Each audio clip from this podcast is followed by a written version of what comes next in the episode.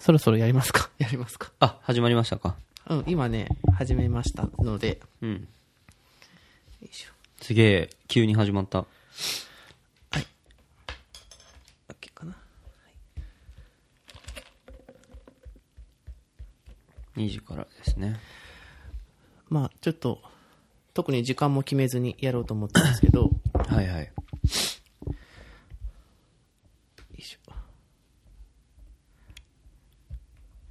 まあ、ちょっとお盆も終わって、お盆も終わって。お盆も終わって、はいはい。あの、そろそろ仕事するんじゃないかなっていう感じだと思うんですけど、まあね、そうだね。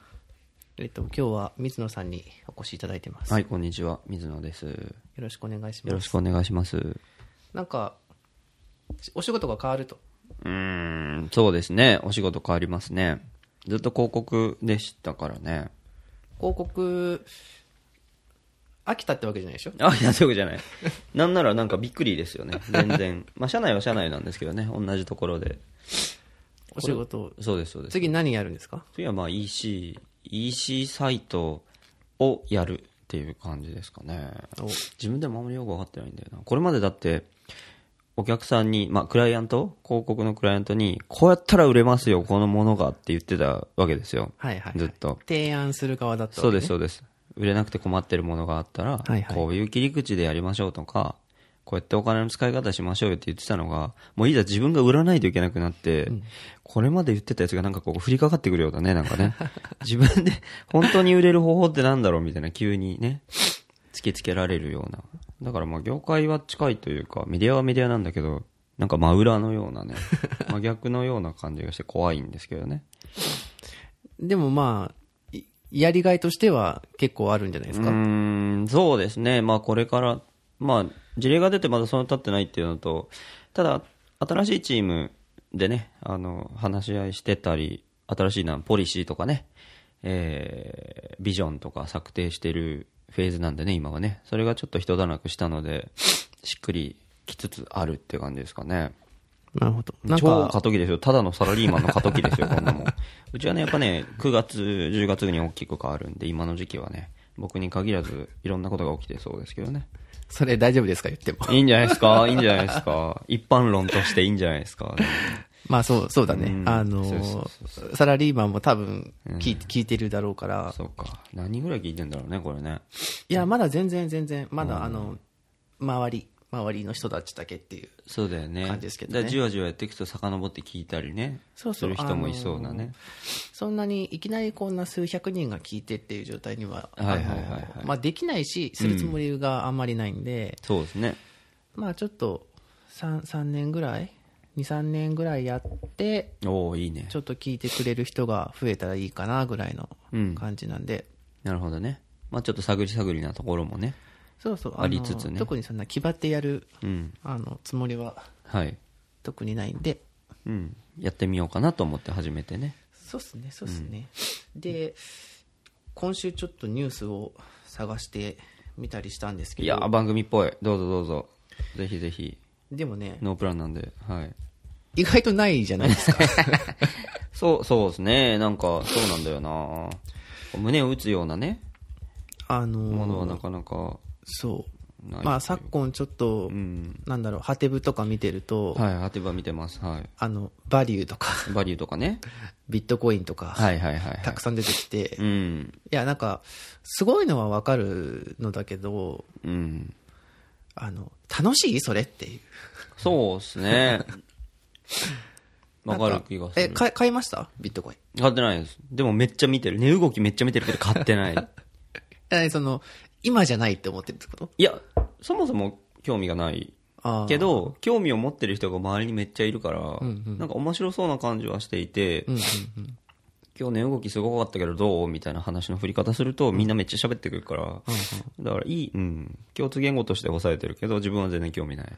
なんかそう、あの、周りで、うんあの、実際にはい。ビットコイン買ってみて、はい。まあその、値の変動に相当センシティブな、うん自分のお金がかかってるから、うんついつい見ちゃうみたいな。とか、あの、だって数ヶ月前に比べたら5倍とかになってるわけでしょ？そうそう、やばいよね、グラフが。そうそうそう。だからなんかこう、まああとね、今後、やれ、ビットビットコインとなんかブロックチェーンがすげえとかは言い,、うん言い始めて、もう1年半はい元なのかな、はい。はいはい3年とかなのかな、そのいわゆる細かいところでうん。言うと、あのサトシ・ナカモト事件から始まると、だいぶ経って、まあ、日本でも割と普通の人がビットコイン買ってみたりとか、うんうんうんうんあとはあのビッグカメラと、うんうんうんうん。あ、ありましたね。はい。あとどこだっけ、うん。まあ、どっか、その、渋谷の大きい店、どこか忘れちゃったけど、はい。が、なんか、決済に使えますみたいなのがあったりとかしてるんで、まあ、徐々に徐々に一般、ね、あの、使えるようになってるけども、まだまだ、そうですね。いわゆる一般とかには届かないんで、あんまニュースとしてもあんま響かないなっていう。うん、そうなんですよね。普通の人があんまどうでもいいいいって思ってそうな感じもするしね。そう、だからなんかそれとは、あのー違う、本当に興味あること何？みたいな話がしたいですけど。なんか、あれなんですよ。メタな話なんですよね、その辺ってね。なんか、ツイッターの使い方とかでもなんかフォロワー数をどうやって増やすかみたいなのって結構メタな話だと思ってて、本業があって、なんかこう、いい仕事をしたとか、何かこう、サービス作って、そのサービスがすごい愛されてて、フォロワーが増えていくとかわかるんですけど、なんか小手先でなんか、フォロワー数を増やすには、みたいな話とかって、あんまピンとこないというか、なんか、それこそその辺はあれなんじゃないですか、マーケティング事情と、うんうんうん。あの、そう広ですね告。そうですね。それはでもあるかもしれないですね。だってなんかね、それこそ、SNS の公式のアカウントの運用は、こういう風にしてくださいみたいな、企業の担当の方に言うわけじゃないですか。いうわけですね。そうだね。そう言っていた立場としてはどうなんですか、その辺は。どうなんだろうね。でもなんか、本当に面白いと思ってないと続かないっすよね。なんかメディアやってる人だったら余計にそうだと思うけど、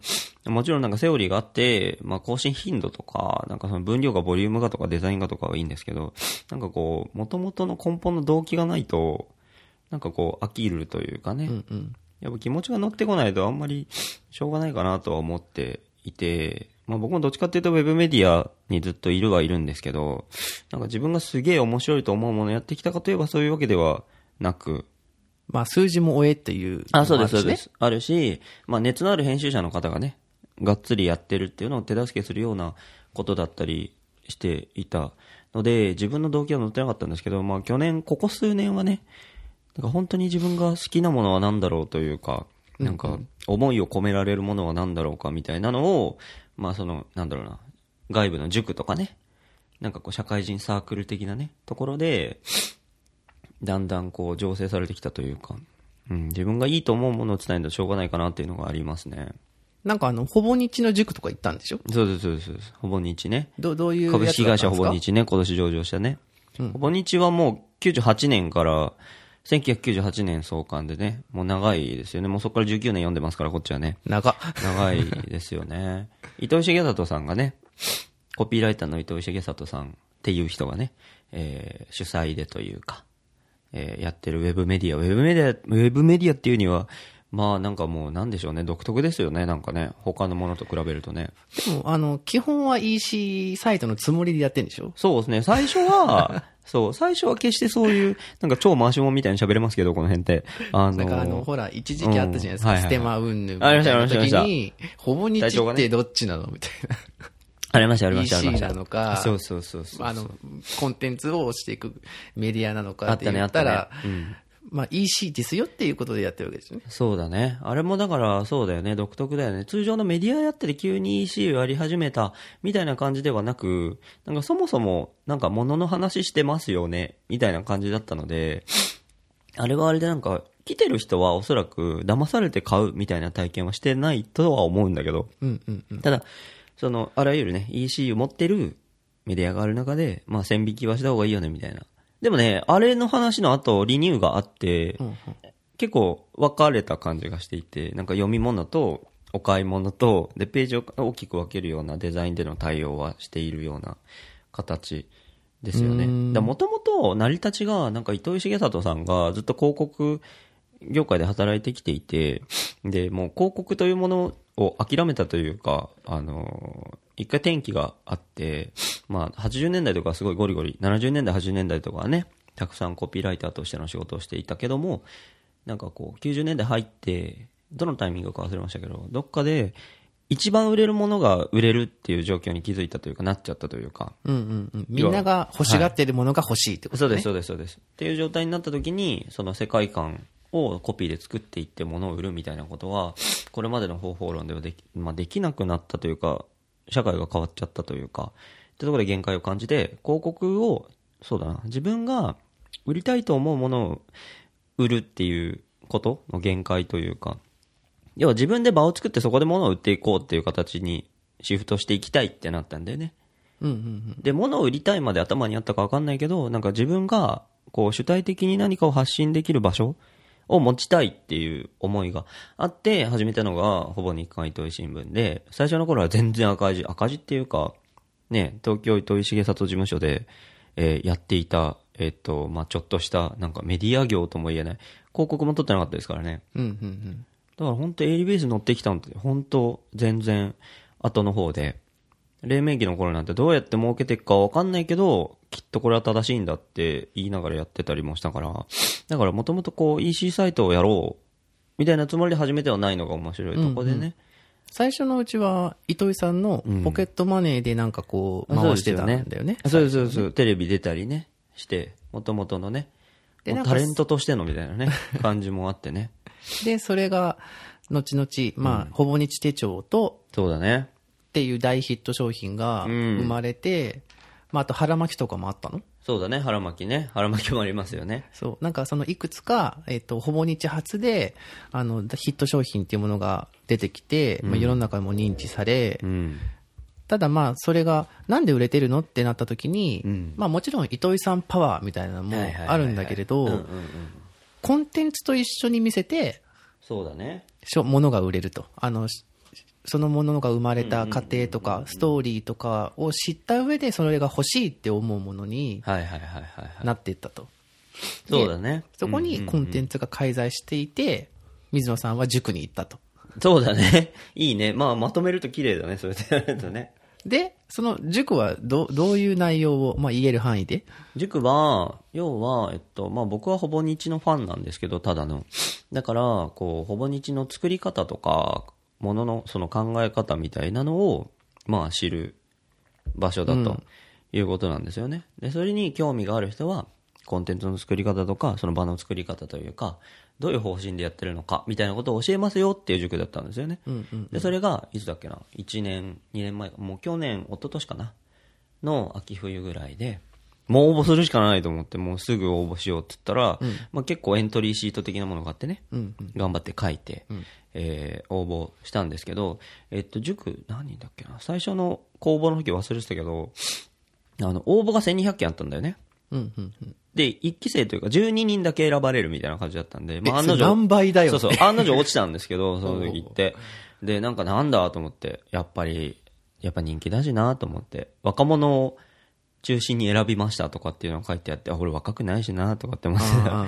で、まあ、なってたら、その、なんて言うんですかね、そのプレイ1期生みたいな感じで12人やってたくだりを経て、えっと、80人だけ、えっと、ほぼ日の塾の、えっと、集めて、こう、ワンデイの、なんかセミナーみたいなのをやりますと。せっかくたくさん応募してもらったから、その中で、まあ、なんだろうな、選考したわけなんだと思うんですけど、80人だけ選ばれて、えー、1日の、えっ、と、ほぼ日が分かるワークショップみたいなのやりますってなって、そこに選ばれたんですよね。もうガッツポーズですよね、そこはね。よかった、みたいな。嬉しいっつってんで、ほぼ日の事務所に行って、朝から晩まで、ほんと1日限りの塾、塾というか、に行ったと。どういうことをやったかっていうと、えっと、編集者の人がね、いて、ほぼ日も。で、その、まあ、4人いらっしゃって一旦、その4人の方の作ったコンテンツとその背景とか、どんな思いで作ったかっていうのをこう、順繰りに聞くみたいなね。みんな車座になってね。っていうのがあって、あとなんか途中でみんなでお弁当食べたりとか、晩ご飯はカレー食べたりとか、もうざっくばらんに質問をして答えるみたいな。会があって、すごい勉強になりましたね。結構ね、印象に残ってることあるんですよね。あの、なあ、これ言っていいかわかんないけどね、なんか言っていいらへんだとどの辺なんだろうな。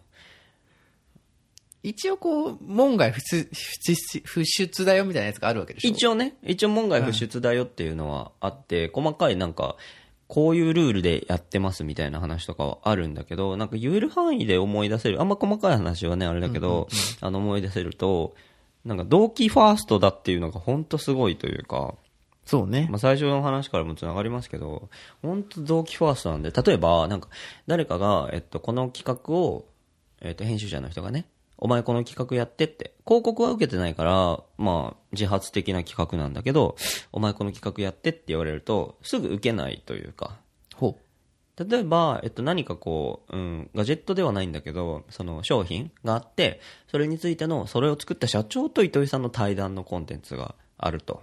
う。うんうん。で、そうした時に、その商品について知らないわけですよ、編集者の人はね。うんうんうんうん。まあ仕事だからやるっていう感じが普通なんだろうけど、じゃあ一回ちょっと試させてくださいっつって、そのものを、あの、実際に触ったり、使ったりしてみて、良いって思ったら受けるみたいな。はいはい。断れるんですよね。うんうんうんうんそう。だから、ほぼ日の中では、伊藤さん昔から言ってるけど、何か物を頼まれた時は、すぐ受けるんじゃなくて、一日寝かせてみて、自分から頼みたいと思ったことだけやれみたいな。自分から編集者に対してなんか、いきなり、いきなり、その、命じられたことをやるのではなく、まあ、あらゆることがそうなんだけど、外から持ちかけられた相談とかお願いみたいなのは、一回自分の中で一晩寝かせて考えてみて、逆にこちらからそれをやりたいって言えるものだけ受ける。っていう形にしないとダメだよっていうのが、まあ、動機ファーストの話だし。でもそれって普通の会社だと無理だよね。無理ですね。受注と受託の関係だと、そうそうそうそうそう。まあ、平たく言うと選べない。そうなんですよね。はいでもそこはほぼ日は、その、ウェブサイトでありながら、その広告を、で稼いでない稀有なね、世界的に見てもそうそうない、えーウェブサイトなのでできるっていうところですよね。だからほぼ日やっぱすげえな、だから面白いんだっていうのと同時に、どこ真似したらいいんだろうみたいな感じの塾ではあったよね。その辺はすごい面白かったですけどね。その辺の話をこう、こうんう得る塾だったのね。でもまあなんか、まあ昨今、まあ広告が、広告だけだともうそろそろメディアがしんどいみたいな話があって、はいはいはいはい、そうですよね。まあ参考にしたいサイト、まあ日本では参考にするべきサイトとして、うんうんうん。まあほぼ日ってまあ話にははいはいはい。上がりやすいし、まあ一旦上がりすぎてそろそろちょっともう枯れてきてんじゃないかはいすらあるはいはいはい。あの古いもんね。まあそうそう、コンテンツマーケティングで、うん。まあ、自社の EC を回すみたいなやつ。うんうん。でも、ただ、ほぼ日の真似って基本できない。できないと思うな。まあなんか、あらゆる要素があるけど、ん。まあそもそも糸井重里っていう人が、うん。っていうところとか。あの、そんなに、あのー、例えばメディア立ち上げますって言った時に、ん。まあ、大きなね、会社、うん例えばサイバーエージェントとか、DNA とか、そういう会社ならできるのかもしれないけれど、ん。まあ、いわゆる、本当中小企業のメディア企業みたいなところでは、うんあの、そのビジネスモデルを確立できるかどうかの可能性にかけるだけのお金がまずないそうだね。ので、そうだね。自社で商品開発してとかね。ね。大変だよね。だから、なかなか真似できる例ではないけれど、うんうんうん。まあ、一個の理理想の形というか、そうですね。みたいなのはあるかな。うん座組枠組みから真似してもしょうがないかなっていう感じがちょっとしますよね、なんかね。商品の作り出し方のところが自分が欲しいものを作るみたいなのをすごい標榜してやってらっしゃるけども、もうそこから真似できないもんね、なんかね。うんだってまず、うん。上司にその話通るみたいなところのその現場としてはほんね。とそれ、ほんとそれだよね。まあ、まあ日々、わかんないけど、会社員やってて、いきなりじゃあ自分のやりたいことを企画書にまとめました、つって、上司が、え、お前そんなことやってる間に、この間のあれどうなったの？みたいな。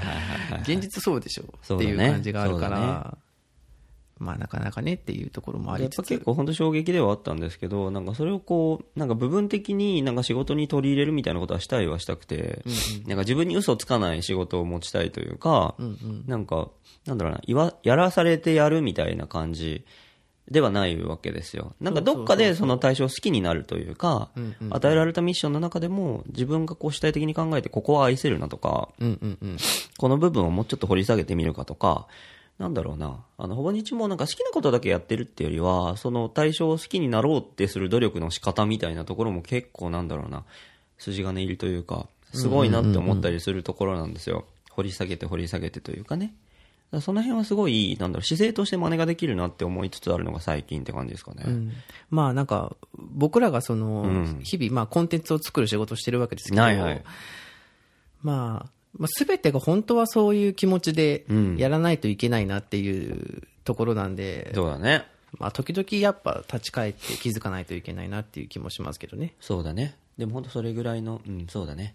まるっと真似するとかっていう感じではないんだろうね、きっとね。面白かったですけどね、すごくね。うんうんうん。もう一個思い出したけど、はいはいあの、社内で大事にしてることで、まあ、どっかにも書いてたと思うから言ってもいいんだと思うんだけど、まあ、大したことじゃないと思うんですけど、なんか拍手が大事みたいな。拍手社内で、なんかこう、すごい雑談を重要視する会社さんなんですよ。うんうん。ほぼ日って、うんうんその辺で常に雑談してて、その職種を超えてというか、もう雑談の中から仕事が生まれるみたいな感じがあって、で、それもいいなって思うんだけど、誰かが何かアイデアを言った時に、なんかブレストの基本、ブレストの基本みたいな。否定しない否定しないみたいなところの延長線で、その拍手誰かが言ったことをしっかり受け止めるみたいな意味での拍手。いいアイデアに拍手を送るっていう、ね、文化があるんだけど、あの、いい拍手は、いいアイデアと等価値だみたいな。あー同じぐらい価値がある。ことに、こ、そう。ね、価値を、ね、な、いいね的なことなんですけど、誰かのいいアイデアを良いと認めてあげることもすごく大事だよっていうのは、ああ、すごいいいなって思いましたよね。自分からどんどん言うだけじゃなくて、うんうん。うん、それを承認するフローも、まあ良いというか、なるほど。うんだからこう潰されずにね、アイデアがね、どんどんどんどん生まれていく、なんか土壌作りがなされてる感じはありましたよね。うんうん。なんか、うんその辺のアイディアも糸井さん初なんですかね？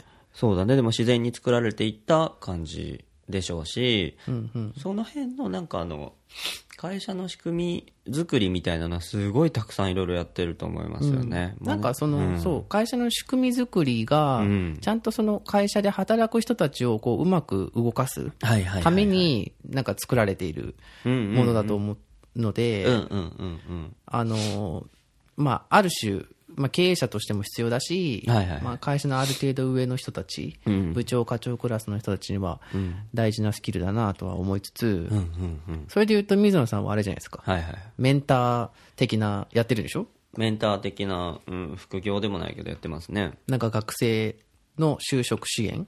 はいはいはいはい。え、だって、ん何件やったとかってさ、今年の春で、ちょっと待ってね。だいたい200人ぐらい受けたんですよ。これ仕事の時間じゃないですからね。仕事じゃない時間に受けてて。あの、な、何の人なのって。そうだよね。よく言われますね。なんか、OB 訪問受けるの好きだったんですよね、もともとね。大学のね。大学のね。はい。さあ、就活だっていうタイミングでね。うんうんで、全然別が自分に、あの、なんだろうな、カウンセラーとかやってるわけでもないし、自分のいた業種、職種のことしか話せないんだけど、まあでもその話聞くのが好きだから、まあなんとかかんとかね、えー、大学の、なんかゼミのとか、なんか大学のその OB っていう顔で、なんかこう知り合いのつてで繋がったりして、数人ずつ会ってたんですよね、別に。うんうん今35ですけど。で今年は、なんかその、つてで会ってる中の学生の子がいて、一人いて、なんかどうやって OB 訪問で OB 探してんのって言ったら、最近、その大学側でリストがあるわけでもないし、個人情報もあれだからね。だからなかなか先輩たどりにくい状況があるんだけど、なんかマッチングのアプリみたいなのがあると。ほうほう。そう。まあ一見出会い系みたいなアプリがあるんだけど、それなんていうアプリなんですか？あの、いくつかあるんですよ。なんか僕が使ってたのは抹茶ってアプリなんですけど、抹茶。抹茶ね。抹茶 .jp ね。抹茶は独特ですね。有名なので言うと、美術 OB とか、ビズリーチキャンパスとか、それは何？どういう仕組みなんですか？その、学生側がうん。登録をして、うん。で何？その学生が、こうなんか、メンターが欲しい側なの？欲しいっていう登録するわけ？そうですね。あのね、まあ、アプリによってもいろいろあるんですけど、一旦抹茶の話をすると、抹茶は、えっと、登録するのはまず社会人がプランを登録できるんですよね。プラン。はい。で、なんか一覧を見ると、なんかこう、社会人側が就活相談に乗るから、最近若者の間で流行ってることを教えて、みたいな。あで、またある、あるいは、その就活相談乗るから一緒に公共ランしましょう、みたいな。あ。はプランがいっぱいあって全部無料なんですよ。あ。はい。社会人の登録も無料。で、それがずらずら並んでいって、うん社会人の人は Facebook 連携して登録すると。で、うん実名なんですよね。はいはい大学も書いてあるし、うんうんうん会社名も書いてあるし、うんうんうん職歴とかもオープンに書いてある。基本的には。で、それに学生が、じゃあこの人に相談してみっかっつってポチって送ると、あの、そのアプリ上のメッセンジャーみたいなもののとこにポンと行って、お願いします、相談させてくださいって行くと。あ。じゃあ学生は、その登録してある社会人側の人の、んまあ変な話、ステータスとか、うんそのキャリアパスみたいのを見て、うんうん。あ、この人、私がこう、興味のある分野の、にいる人だとか。こういうキャリア形成、私もしてみたいとか。できるかもって思った人に対して、アクションを起こすわけだ。そうだね。なるほど。で、その抹茶は今、数千人かな？社会人の登録があって、はいはい。で、結構使ってる学生も多いんですよ、水野さんって言われて、えー、そうなんだと思って、始めたのが3月の頭で登録してみたんですよ。で、3月の頭？3月の頭。3月の頭。まあ、解禁のタイミングがちょうど、情報解禁のタイミングが31だからね。うんうんうん。あの、うっかり登録してみたらバンバン申し込みが来て、すごくて、もう最初からもう嵐のようにというか、はいはい。で、始めた時に全部受けようと。うん。全部引き受けようと思ってたから、もう全部ポチポチ承認してたの。したらもう大変なことになってて。暇か？暇か？そう。そうなの。最初3月、4月はちょっと仕事が落ち着いてる時期だから、あの、受けてたんですけど、なんか途中でやばくなってきて、でも、はいはい合い切ったなと思いますね。200? 200。申し込み自体は200なんですよ。で、あの、地方の子とかもいて、はいはいはい。LINE 上でやり取りする子も結構いて、それ何 ?LINE は、うんその抹茶の登録するときに LINEID 登録するってこと、うん。それは別で、えっと、抹茶上のメッセンジャーで教え合うんだ部分があって、で、俺も LINE に落としたかったからすぐ LINE につないで、うんうん。あの、お嫌じゃなければね、ああそうね個人情報っちゃ個人情報だから、うんもしよかったら僕は LINE でやり取りした方が楽なんで、よかったらどうですかって言って LINE に全部促していて、へえ。はい。で、地方の子とかはもうエントリーシートを、例えば PDF で送ってくださいとか、オープン ES っていうサービスとかがあって、で、それで送ってくださいとかってやったらバンって送ってくれるから、もう1日5通とか10通とかバーって赤を入れて返すみたいなのもやって赤を入れて返す。もう添削して、そういうこともやるの？やる。そう。ええ添削はむしろやりやすいというか、あの、まあ、文章を直すのは割と本業にも近いところがあるので、割とやりやすくてどんどんやってたんですけど。で、100 200申し込みのうち120人ぐらいですかね、は実際に会って話を聞くということをやってましたね。え、3月に登録して？3月に登録してそれいつまでの話？3、4、5月の半ばぐらいまでですかね。え、で何人あったっつってた？120人があったね。え、どうやって会うのそれ？すごくない？暇？すごいでしょ？やばいでしょ？でも、本当に、平日の、まあ仕事が大体6時に終わるわけですよ。うん会社行ってる？終わってない大んだけどね。うち本当9時からね、9時から働いて6時ぐらいまで、まあざっくり仕事しますよね。で、その後に会うんですよね。うんうんうん。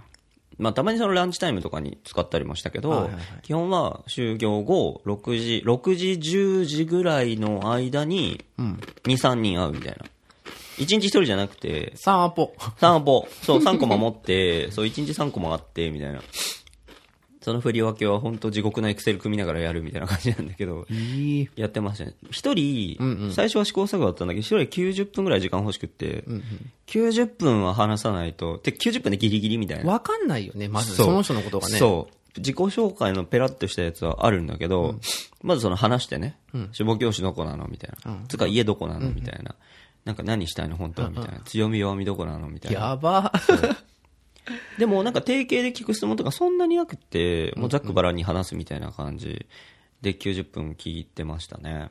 え、それ、それこそ、うん。あの、IT 業界入りたいんですけどとはいはいはいはいか、あの、メディアの仕事したいんですけどとか、まあ、広告の仕事したいんですけど、みたいな人もいたわけでしょ？い。ますね。どんなアドバイスしたんですか？そうですね。なんかでも、あの、大きくアドバイスは2種類あって、あの、これまでに、まあ、就活ってその面談の時に何するかみたいな話なんですよね。僕が会ってた3、4月って結構実践的なアドバイスが必要な時期なんですよね。ほうほう。なんかこう、中長期的にどの業界にするみたいな話をするにはちょっと遅いというか。もう決まってから来るある程度、はい、決まっていて、だけどそこでも悩んでる子もいてね。うんで、その中で話してたのが2種類あって、一つ目が、その大学時代に何してきましたかゾーンね。うんうん。これまでのことゾーンの話があって、うんそれが半分、で、これからのこと、どんな仕事をしていきたいかとか、キャリアパスどうしたいかとか、うんっていうのがこれからの方ですよね。そうね。業界研究、企業研究とかもこれからの方ですよね。うんうんうん。学生時代力を入れたことを学知化って略すらしいんですけど、マジで？すごくね、俺知らなくて知らない知らないへーってとこから始まってんだけど、うんうんうんなんかそういうね、トレンドも分かったりするのも良かったんですけど、その学知化とか、自分の長所はこうで短所はこうでって、まあそんなストレートな質問って意外とないらしいんだけど、自己分析をね、みんなこう取り憑かれたようにね、するわけですよ。え、長所短所でもやるんじゃない？やんないんだ。そう。で、やって、ある程度その、用意はしてきてるんだけど、喋ってっていうわけですよ。僕はそこで。そしたら全然何、何それみたいな。全然長所じゃなくないみたいな。本当はもっと短所あるでしょみたいな。さっき言った、これまでとこれからって時間がないから、どっちができててどっちができてないみたいな話するんですよ。うんうん。で、そこはもう自己分析はもうできてんね、みたいな。業界研究やろうか、みたいな。時間がないからもうバサバサ切り分けるんだけど。でも、その自己分析方面って結構面白くて、あの、大体みんな話すんだけど、あの、あんまり、うん、面白くないというか、あの、覚えにくい感じの話になってるんですよね。うんうんうん。面接官の人って大量に学生に会うでしょ？だから、あの、覚えてもらわないとダメというか、インパクトがある内容にしていく。で、トリッキーであればいいというわけではないんですが、その人がしてきたことをちゃんと喋ってほしいなって思うところがあって、そこは、大体みんなここが自分の強みですとか長所ですっていうのって言うんだけど、合ってた子ってすごい少ないっていうか、うんうん。2、3割ぐらいじゃないですか、多分。いや、難しいよね、自分の。難しい。うん、そう。この話めっちゃ喋れるんだけど、そう、なんか、あの、社会人の人と真面目な話をするっていう機会がすごい少ないんだと思うんですよ。まあそうだよね。知り合いがいてもね、真面目な話なかなかね。。そううん。せいぜいバイトに入る時の面接ぐらいなもんで、バイトでその社会人と話すみたいなのも、多分あんま該当しなくて、うんうん。自分のその正式な自己紹介みたいなくだりをどれだけやってるかずっとやってないから、だからそれは数をこなせばいいと思うのね。僕は本当に就活で何したらいいですかって言われたら OB 訪問しまくればいい、OB、OG 訪問しまくればいいよって思うんだけど、それは、やっぱり働くこともだし、就活も社会人と喋るみたいな、うんコミュニケーション取るみたいな機会はまあ逃れられないので、そこの、なんか打席の数を増やしてほしいというか、だって、OB 訪問せずにいきなり面接行ったら1打席目が本番なわけですよ。うん。でも OB 訪問を、その、例えば30人会ってたりとかね。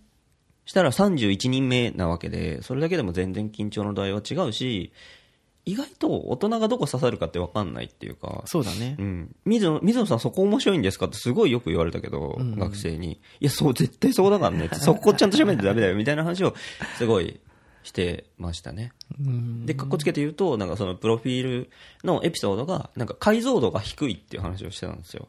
もっと詳しく書けみたいな話？そう、なんか、あの、結局、例えばアルバイトの話とか、部活の話とかをするじゃない、で、そこに、そこの、すごい頑張ったエピソードとか、苦労したエピソードを話すわけですよ。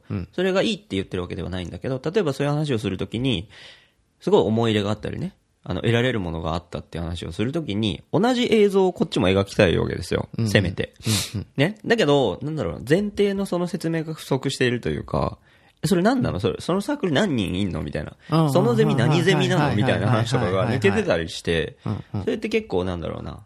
まあ、話し慣れてないからね。うんうん。知識が、背景を共有してない人に話すっていう訓練をしてないから、うまく話せないっていうケースがすごいあったから、そこをどんどん指摘していく感じですよね。ああ、それは結構いいかもしれないですね、確かに。そうなんです。だから解像度が低いっていうのはそういう意味で、YouTube で自分の中で動画流しながら話してるよねと、頭の中で、んでもその動画同じぐらいの質でこっちに伝わってるかどうかみたいな話ですよね。うんうんうんうんで、僕がその話し終わった後に、まあ3つ4つ質問して、これはね、ダメだよみたいな話をしてもう一回喋らせるみたいな感じですよね。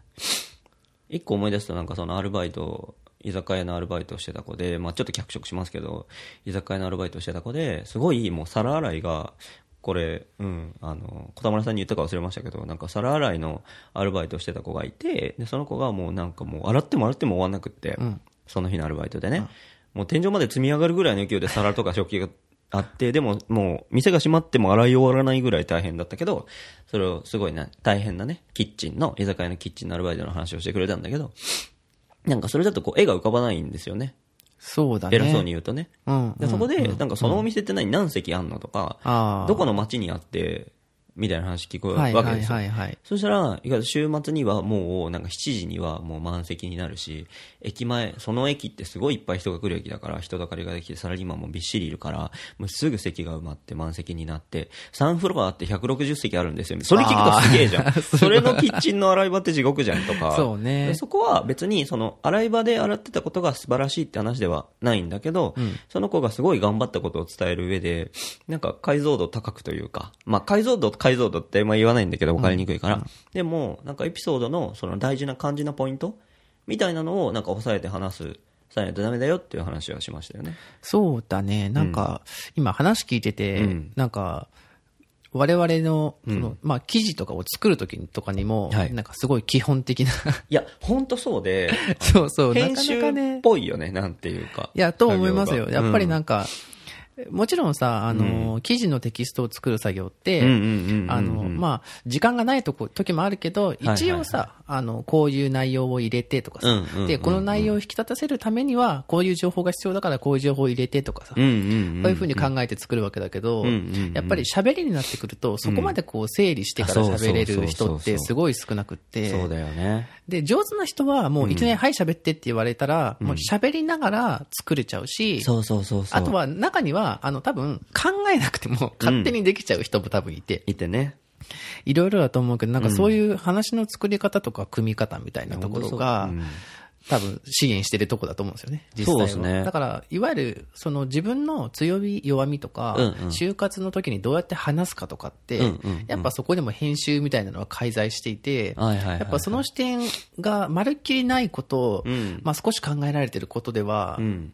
結構差が出るのかなと思います。いや、本当おっしゃる通りで、俺も途中から、まずかある程度一段落した後に振り返ると、編集っぽいなと。まあ自分が編集者だったってわけでもないから、あんまあれなんですけど、その人の人生をというか、まあ大学時代の経験を編集するようなね、いいところを見つけてあげて、なんかそれをここのポイントを押さえて話すといいよっていうか、なんだろうな、就活テクニックみたいなことって、僕あんま意味ないと思ってて、そもそも。だけど、せっかくその大人に自己紹介をするんだったら、なんかきちんとツボを押さえて話さないともったいないよね、みたいな。結構あるんですよ、みんななんか。なんか、出すのが下手なだけで、なんか、いい経験してるなって思うんだよね。でも結構掘り下げていかないと出な出なくて、なんか、例えば弱みみたいな、僕ね、共通して聞く話ってそんななかったんだけど、挫折の、挫折体験何っていうのはみんなに聞いてて、ああ、はいはい。それが一番出るんですよ。でも、就活で挫折体験話す人ってなんかこう、弱、なんだろうな、なんか、良くないみたいな、なんか、何先入観マイナスがマイナスポイントを自分から言うのってダメみたいな先入観があるんだけど、うんうん。それってすごい情報量が多くて、良かったですね。僕、絶対それ聞いてて。で、弱みやっぱ話すの苦手な子もいるんだけど、例えば80分ぐらいずっとその人の弱み探すみたいな。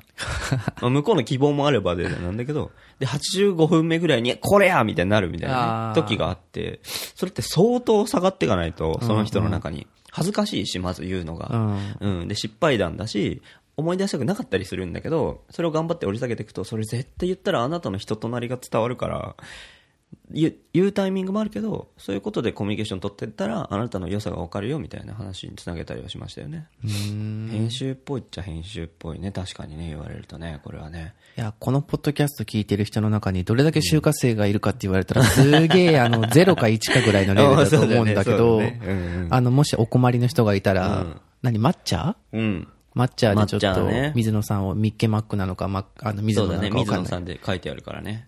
ちょっと探してコンタクトしてみたらいいんじゃないですか。そうだね。あの、そうだね。学生向けのその相談は、まあ、引き続きやっていくんだけど、多分年明けとかだよね。2019年卒かな。次の代はね。次の代がまた始まってきますから、毎年やるんですけど。え、そんだけ水野さんはややってて、はい。し仕事？これ全然仕事じゃないですからね。全然これあの、あの、ボランティアですからね。いやー。だけど、あの、その、いろいろやってたら、最近はあの、社会人の方の相談も乗るようになったりしてて、あ、なにもう、新卒の人とか？そうです。そうです。そうです新卒の人とかもそうだし、もう同い年ぐらいの、同世代ぐらいの、最近ちょっと仕事迷ってるんだよね、みたいな人の話も聞くようになって。でも別に僕はキャリアカウンセラーではないし、仕事を紹介できるわけではないんだけど、さっき言ったような、なんかその人の強み洗い出しみたいな、はいはいはい。弱み洗い出しみたいな、旗から見てどう見えるかみたいなのの壁打ちには付き合えるみたいな感じがあるから、だから学生じゃなくても、あの、話す機会がちょこちょこ増えてきていて、だから結構相談に乗り屋さんみたいな、メンターみたいな、キャリアの部分でのメンターみたいなのはなんか自発的にやってるんですよ。で、そういうのやってたら、なんか今度、なんか秋口ぐらいから始まるなんかメンターのマッチングサービスみたいなのがあって、ほそれのなんかこう、なんだろうな、エントリーはしてるみたいな感じですかね。う。なるほど。アリウムっていうサービスがあるんですけど、それは。それは、えっと、この間、まあ、うん、ちょっと始めてみようかなって思って、お声掛けいただいて、やってみようかなっていう感じですそれはなんか有料なんですよ、多分。あ、クロー報ズがあるというか。おおう。ん。仕事じゃん。まあそうそうそうそうそう。多分。副収入だよ、それ。うん。だけどそうだね、そうだね、気をつけないと。そうそうそう。確定申告的なやつがありますよね。そうですよ、そうですよ。でも、面白いなと思って。マジか。稼ぎたいわけではないんだけどね。えうん、もう会社作ればいいじゃん。おおなんだそれ。全然そこまで至ってないわ。何にもだわ。なるほどでも面白そうだなって思いますよね。そのマッチング周りというか。えーうん。え、だって、今度これ言っていいか分かんないけど、店長になるわけでしょ？ああ、そうだね。店長になって、そのメンターもやって、うん。まあ、プライベートでは子育てもされてるじゃん。子育てもしてますね。あの、時間ある？すごいよね。ほんとね。ど、どうや、なんかあるんですか？マネージメント、時間。いやいやいや、なん。か、こんなサービスむっちゃ使、使いまくってるとか、わかんないけど、アマゾン使いまくってるとか、はいはいはいはいはいはい。でも、あれですよ。あの、いっぱいいっぱいですよ。大体。打ち込むときは。なるほど。そうですね。時間管理みたいなの結構えぐいです。けど、まあ、新しい、その仕事で言うと、本業のところで言うと、新しい分野に入るので、ちょっとそこに比重を置かざるを得ないかな。勉強することも多いし、あの、全然ね、分野的にも、その、ジャンル的にも新しいところに行くので、ちょっとそこに軸足を置くかなという感じはありますが、まあ、あとはもう、頑張って LINE なり、えー Facebook メッセンジャーでゴリゴリやるみたいな感じですよね。うん。じゃあ、あんまりあれですかね、うん。あの、なんだろう、ウェブ、インターネットワイワイ見るとか、なんか iPhone 出たわーいとかはあんまもうないやつだ。そうですね。なんかね、あんまり。いや、もうわかんない。そう言ってたのはもう、かなり前のはいはい。話なのかもしれないですけど。はいはい、僕らも付き合いが長いですからね。うん。でもガジェット周りにわーいとかは、あのえ、、iPhone 持ってる？iPhone あるよ。iPhone あるよ。iPhone 何？SE だよ、SE。?SE か、その、最初の頃の SE? これ、これ、これね。あ、今、わかる？出てきましたけどわ。かる？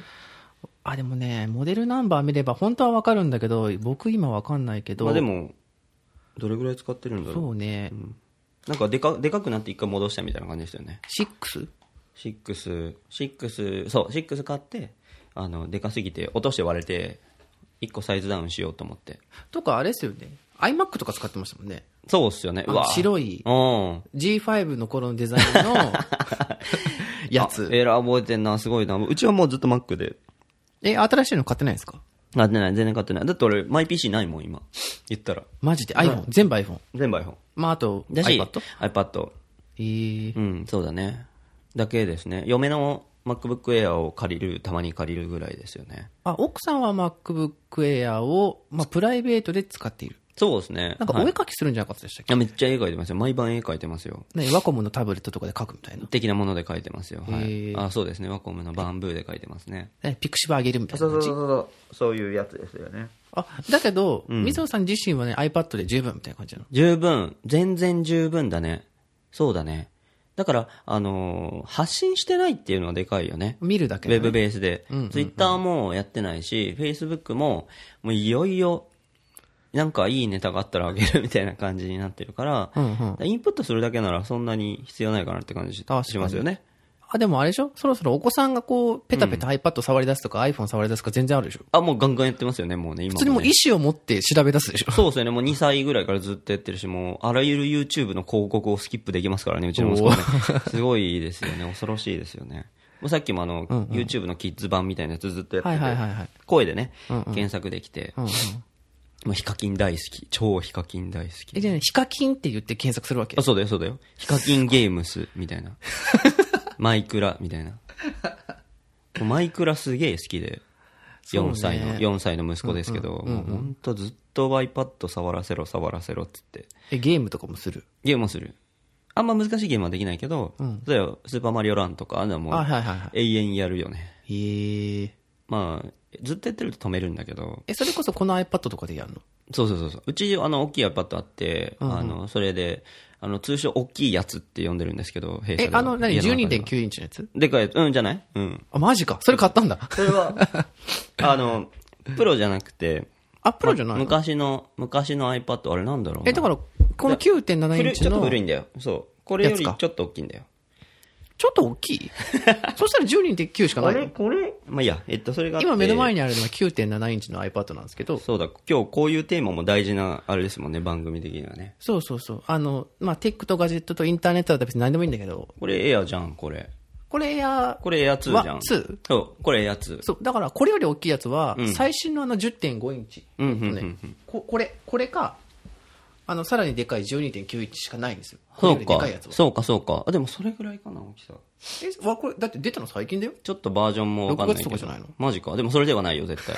そう、だからじゃあ、ぶわ12.9もうちょい分厚いやつね。あ、分厚いやつって意味？うん、そうそうそうあ、。じゃあ、世代がちょっと古いのかも。そう、古いやつ。あ、そっちね。そっち、ね。でもね、もうそれを永遠に愛していて、はいはいないと超探すみたいな。探しまくるみたいな感じなんですよ。もうずっとやってるよ。本当にずっとやってるよ。やばいよ。マインクラフトってあるでしょ？はいはいはい。あれ今小学生とかめっちゃ流行ってんだよね。マイクラってね。マイクラって、なんだろうな。僕も子供の頃、スーパーファミコン買った時にシムシティとか買ってさ、はいはいはいシミュレーションゲームというか、あの、操作、操作系統がちょっと難しいやつあるじゃないですか。ああいう感じのゲームなんだけど、マイクラも。なんかメニュー画面があって、いろんな道具がずらって並んでて、はいはいこれとこれを組み合わせるとこれになりますみたいな。うんうん俺わかんないの。俺結構ゲームやってる方だけど、わかんないの、パッと見た感じゲームなんか、桃鉄とかだよね。水野さんやるのね。だだだだ違ったっけ？とかとかとか。だよね。そう、シミュレーションゲームとかの UI って結構最初わかんなかったりするんじゃん。うんうんだけど、難しいそう。4歳が、なんか3歳代の時ぐらいから、そのマイクラの攻略動画めちゃめちゃ見てて、要は。すごいんだよ。もうヒカキンが喋りながらさ、ヒカキンゲームズっつってさ、あの、操作しながら、こう、ピッてこう、矢印でメニューボタンを押して、これ、こことここをチェックして選択して、変換させたらこうなりますみたいな。これとこれで TNT 爆弾ができるんだよ、みたいな、そういうのを言ってくるわけ。で、その操作ができるわけ。そうさ、2歳児、3歳児に TNT 爆弾の作り方を教えるってさ、ヒカキン分かってんだろうか。すごくない？本当こうしたら豚が丸焼きになりますとかさ、すごい、それやっぱりその、チュートリアルの仕方というか、教え方が上手なのかな、やっぱね。あー。面白そうだし。いや、すごいなって思いますよ。その、ネイティブにも程があるだろうみたいな。だよね。すごい。ネイティブだなって思いますよね。だって、え、でもまだあれ？ App Store に自分でこう、お子さんがアクセスして、うん。なんかタップペッペってやって、うんお父さん指みたいなことは言わない。言わない。言わない。決済みたいな。言わない。言わないけど、その iPad の最初のコードはもうどんどん押して入っていっちゃうああ。感じですよね。決済までいかないね。そう、決済開けちゃったらね、ちょっとまあ昨今問題、ね、課金問題とかもあるから。で、本当この、この後のさ、なんかどういうさ、その、いつスマホを与えてみたいなやつってさ、わかんないよね、もうね。厳しくするつもりはあるんですけど、あ、厳しくするの？なんか、厳しくっていうのも、なんか、あげないとかそういうんじゃなくて、うんうん。なんか、割とその、じょなんだろうな、詳しい方だから、うちは夫うんそうだね。婦ともに。そうだね。から、こういうサービスがあるよとか、今もその YouTube のキッズ用のやつを使わせてるとかそういうのを探して身につけさせていきたいなっていう感じはあるよね。なんか見守っ、ちゃんと見守っていきたいっていう感じですよね。そうだうね。ん、どんどん与える方向でいきたいなと思うし、うんうんうん今もうなんかこうプログラミング教室みたいなやつ探してて、はいはいはいはい。年長さんからいけるみたいなうんうん。あのレゴを使ったプログラミングの学び方みたいうんうな、んで年長さんからってすげえなって思うんだけどうん。そうだね。でもいいなと思って、うんまあ、いろんな体を動かす系の習い事もいいけどそのリタリコワンダーってあるんですけど見たら何それ？リタリコさんねリタリコさんこれスクールというかプログラミング教室なんですけど、はい。そこは行かせたいなと思っていて結構教室もいくつかあるし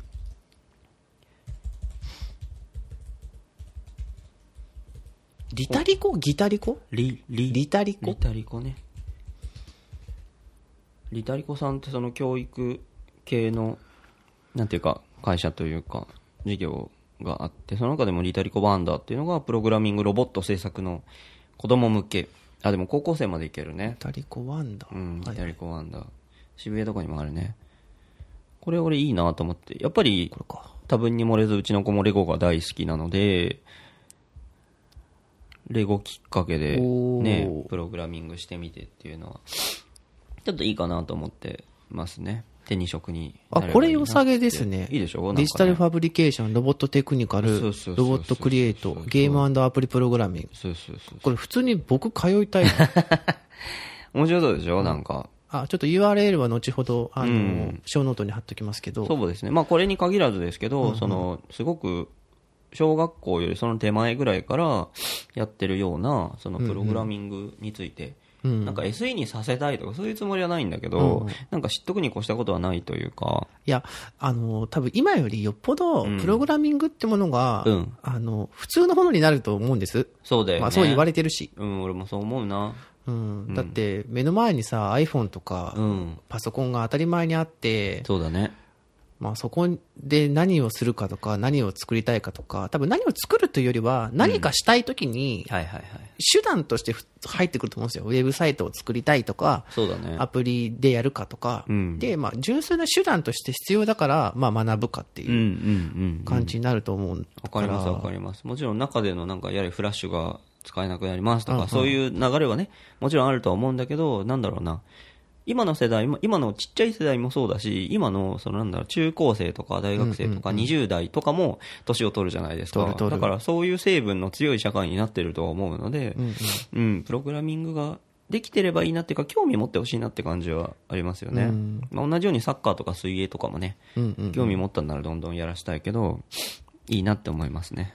そうね、なんか僕、あれなんですよ。はい。あの、去年の、はいはいはい。あの、アップルの WWDC の時に、うん。あの、よっしゃ、来年は、俺、 Swift 始めて、WWDC に行くぞみたいな、すごい目標を立てたんですよ。はいはい。まあ、なぜかというと、まあ、iPad 向けに、うんあの、 Swift Playground っていう、うん。あの、ゲームで遊びながら、 Swift プログラミングが学べますみたいなアプリがあって、はいはいはいあ、ご存知ない？うん、なんじゃない。でも、今、ググってなんとなく拾ってる。そうそう、あの、があって、それ、あの、無料なんですよ、もちろん。うん。で、基本 iPad でやるようになっていてう、ん。で、無料なんで、要するにその、iPad って今教育現場にすごい入っていってるじゃないですか。そうですね、ほんと。その子たちがう、ん。遊びながらプログラミング、Swift の使い方を学べちゃうわけですよす。ごいね。いや、ほんとすごいね。そう、だから、あの、みんなプログラミングできちゃう。しかも Swift。うん。で、で、Swift でやるって言ったら、じゃあ何やるって言ったら、まあ、アプリ作るっていう風になるんで、はいはいはいはい。まあ、まず最初は多分おそらく iPhone のアプリ作ってみようみたいな流れになるじゃないですか。うんうんうんうんうん。そしたら Apple の App Store もっとに潤うみたいな。いや、そうですよね。なんかまあそういうアプリがあって、なんか、まあ僕はもうね、そ、そんなに、あの、プログラミングできないんで、うんうん。あの、HTML ちょっと書くぐらいしかできないんで、あのちょっと頑張ってやろうかなと思って始めたんだけど、はい。まあ今年行かなかったよね。でもいいね。 Swift エンジニアの道というか。そうそう。で、ななんか、あの、プログラミング言語としてはまだ若いし、そうだよねまあそうやってね、アップルが公式でそういうツールも提供してくれるし、うんうん。まあ自分でこう iPhone アプリ作れたら、まあちょっと楽しいし、はいはいはい。あの、入り口にもなるかなと思って、そうですね。そう、ちょっとね、挑戦してみたんだけど、ちょっとね、続かなくて、この辺は多分単純に僕がめんどくさがりっていう、向き不向きとかもあるんですかね。そうそう。アニメも止まってるぐらいだからね、俺。自分で撮ってる。と、積んどくじゃないけど。ツンアニメ的な。感じがあるから。最近消化しきれてないと。そう、積んどこも、あの、今そこ多分、たくさん雑誌が積まれてるやつがあれ読んでないやつまだ。全然読んでない。はいはいはい。いやでもね、ほそれこそタイムマネジメントがね、そうそう。何に使うねんみみたいなのはありますよね、本当ね。いや、僕本当あの、仕事のタスクを一個一個こう、優先順位の高いものから片付けていくみたいなやつは、はいはいまあ、できてなくはないと。いや、まあそうでしょ。そこそこできてるんだけど。編集じゃねえや。うん、まあいいや。大丈夫うまくあれして。はい そうそう。あの、できてんだけど、なんかね、ことね、プライベートになると、うん。もう別に、増えってなるから。すごいね、メリハリが。メリハリって言うとポジティブだけど、すごいね。いや、本当にそう、メリハリです。昔だって週一で映画館行くって言ってさ、あそうそうそうそう。なんかあんまり、ああいうのいいね。そう、最近は映画館に行くことが目的化して、あの、あ、行ってはいる。